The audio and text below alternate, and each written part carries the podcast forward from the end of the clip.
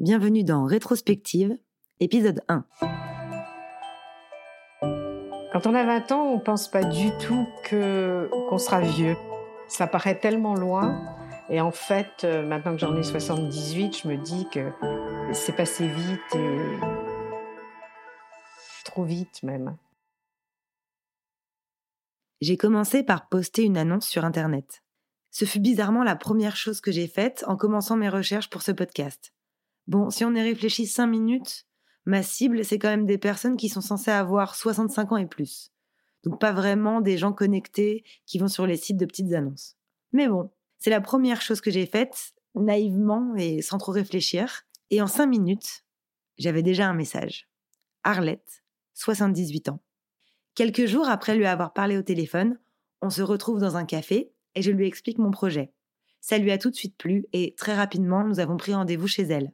Arlette est une petite femme blonde, souriante, habillée en violet de la tête aux pieds. Son petit appartement du 11e arrondissement est également décoré de toutes sortes d'objets et de voilages violets. Je constate également un très grand nombre de photos, partout. Certaines où elle est accompagnée de son époux, décédé quand elle avait 70 ans, et d'autres plus récentes où elle pose pour des articles de magazines. Après la mort de son mari, Arlette a décidé de se lancer et de vivre son plus grand rêve, devenir actrice. Je m'appelle Arlette Nachtat, euh, j'ai 78 ans. Je suis veuve depuis 11 ans, après avoir été mariée 44 ans. Quand j'avais 20 ans, euh, bah, j'étais euh, une jolie jeune fille qui suscitait beaucoup de regards. j'avais des yeux pétillants. Il paraît que quand on vieillit, les yeux perdent de, leur, de leur éclat. Et donc, quand j'étais jeune, euh, souvent on me disait euh, si tes yeux étaient des mitraillettes, euh, je serais mort. C'est ce qu'un jeune homme m'a dit un jour. À 20 ans, bah, c'était l'époque Brigitte Bardot. Je me coiffais comme elle, avec une choucroute. Je me suis fait faire une robe en, en Vichy violet, puisqu'elle, elle avait une robe en Vichy rose. Et c'est donc depuis cette époque de mes 20 ans que je m'habille en violet, euh, que c'est une couleur que j'apprécie. Et à 20 ans, j'étais encore chez mes parents, qui étaient des gens euh, un peu sévères. Je sortais pas beaucoup.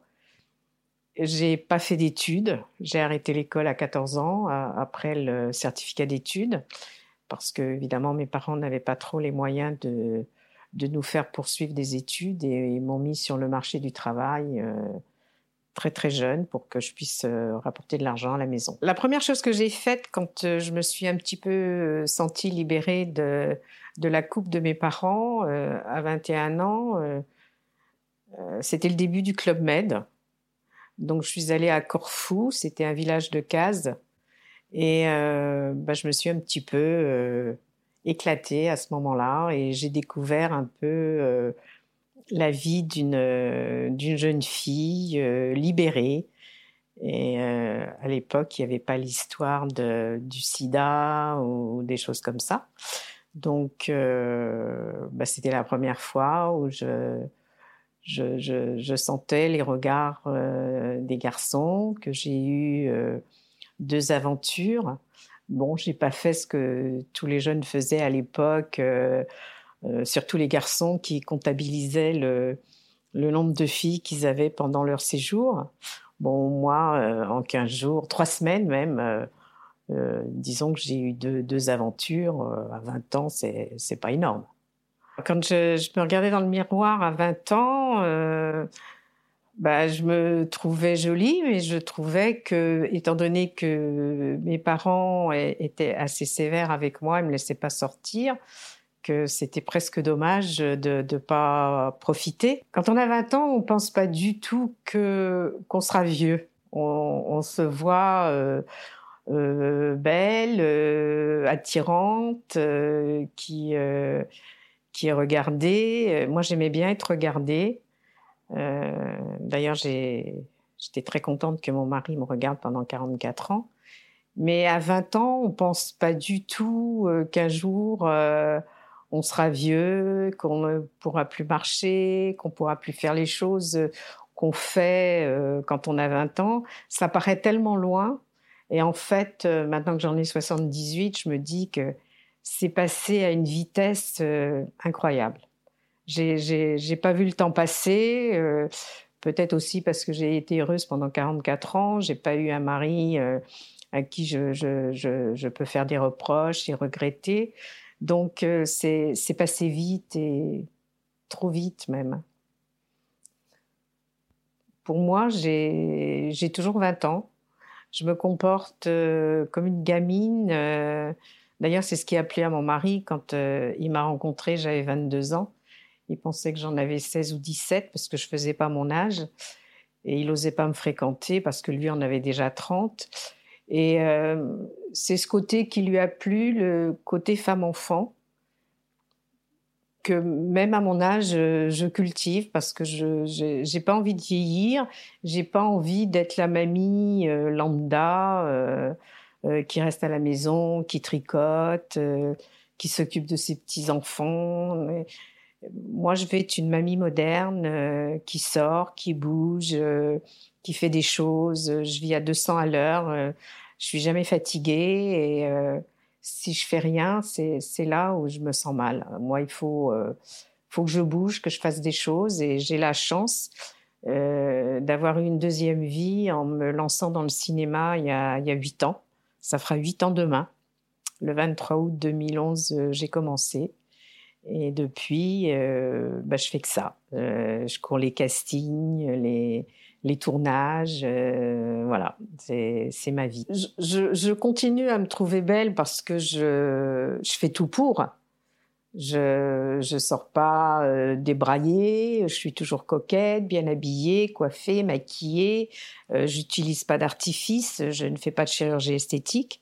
Je trouve que on doit garder ses rides parce que euh, c'est la vie. Euh, c'est pas parce que je vais me faire euh, retirer les rides que je vais pouvoir monter mes escaliers 4 à 4. Donc ça, c'est un point d'honneur que je fais. Je garde mes rides. Mais évidemment, le, corps, je sens depuis quelque temps que je fatigue un peu plus. Moi, je marchais beaucoup et, là, j'ai du mal à faire autant de, kilomètres parce que je faisais tout Paris à pied. Et, là, je le fais, mais plus lentement. On fait une petite pause, on boit un verre d'eau, on discute un peu. Parler de son mari, c'est compliqué pour Arlette. Mais malgré ses larmes et sa gorge serrée, je sens bien qu'elle a envie de m'en parler. Cet homme semble l'avoir comblée pendant 40 ans et elle l'a aimé plus que tout au monde.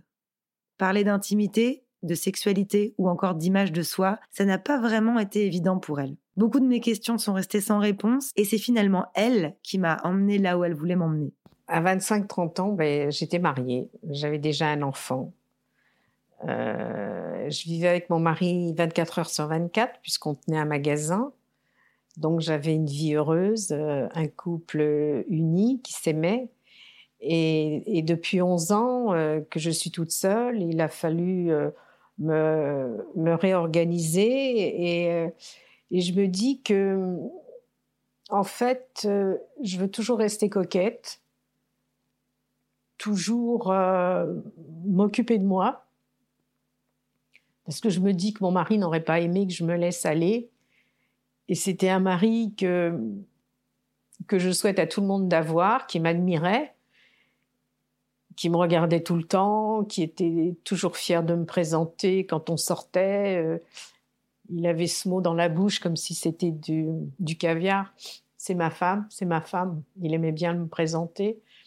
Et donc, depuis l'âge de, de, de, 25 ans à maintenant, je me dis que il faut que je reste comme il m'a connu, que j'étais toujours euh, comme il aimait, euh, une femme enfant, une femme qui, veut rester coquette. Et euh, maintenant que je suis toute seule, qu'il est plus là, je me dis, euh, lui me regarde plus, mais il faut que ce soit les autres qui me regardent pour lui. Il n'aurait pas aimé que je me laisse aller, que que je fasse rien, que je reste à la maison, euh, je suis sûre que que c'est ce qu'il aurait voulu. Et par contre, que je fasse du cinéma, je pense que ça l'aurait épaté parce que j'étais quand même euh, timide. Euh, j'osais rien faire, j'osais rien dire, euh, puisque c'était quelqu'un de, très intelligent, très érudit, et j'avais toujours peur de dire des bêtises.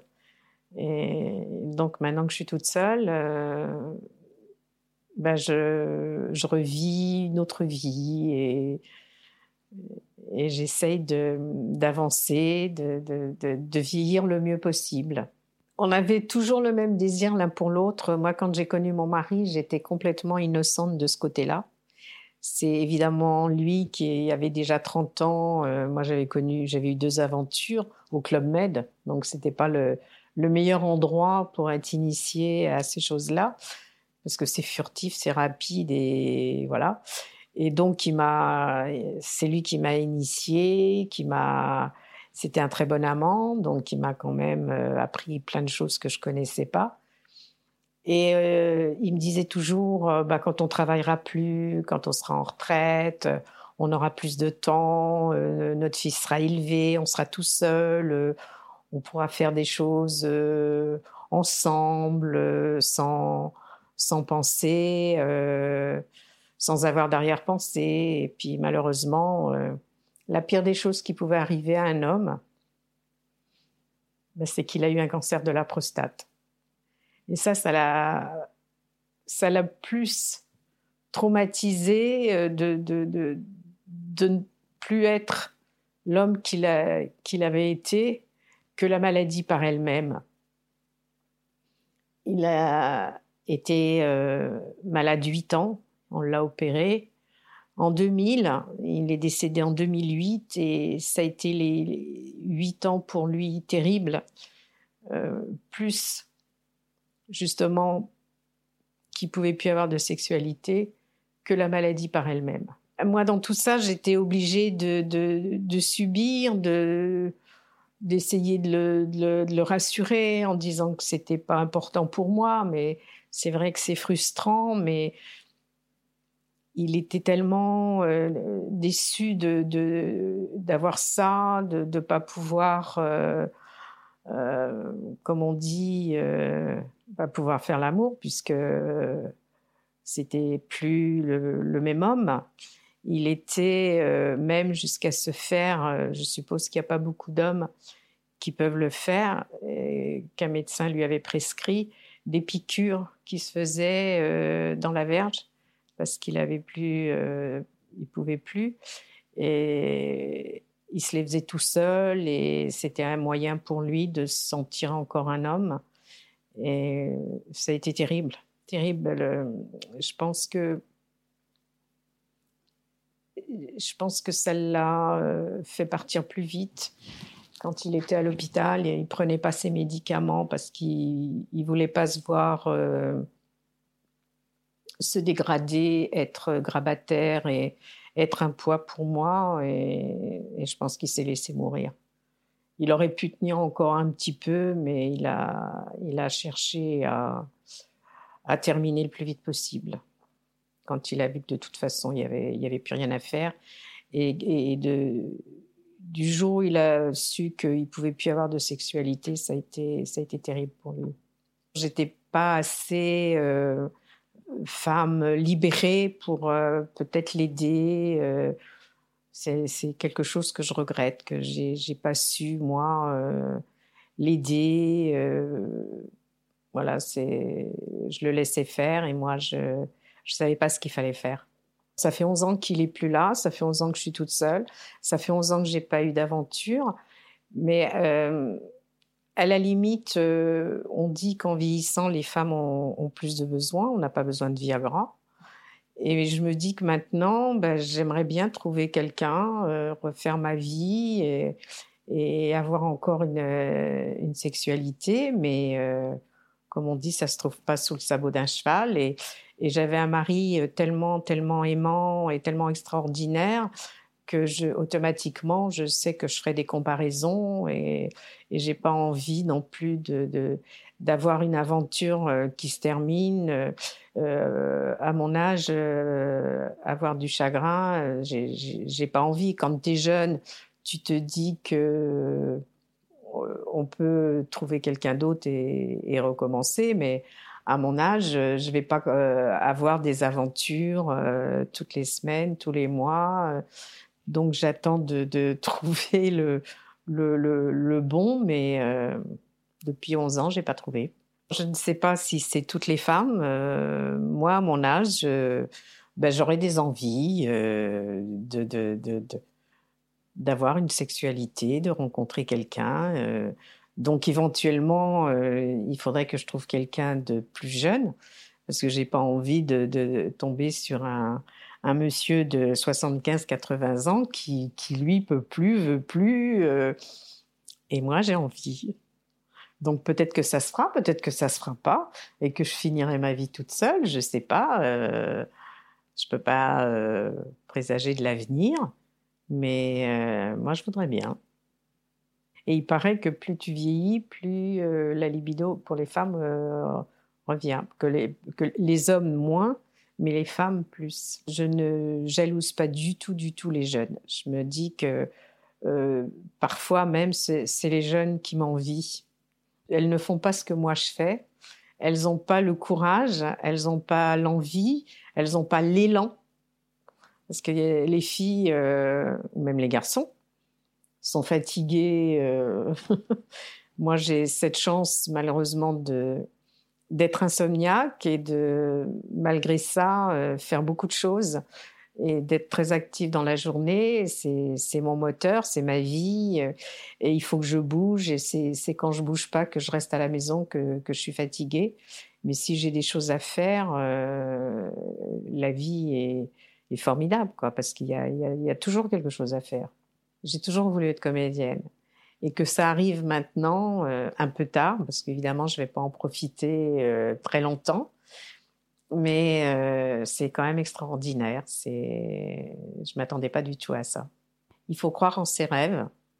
Et à la fin de ma pièce, je dis, rêvons nos vies, vivons nos rêves. Et c'est une chose qui arrive quand on s'y attend le moins.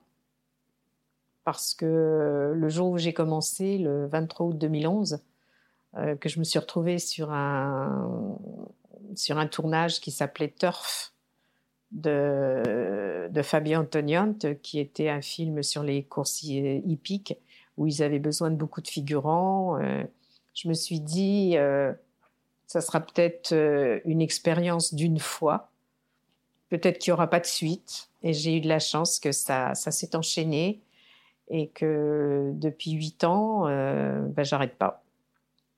Donc il faut y croire, il faut pas lâcher.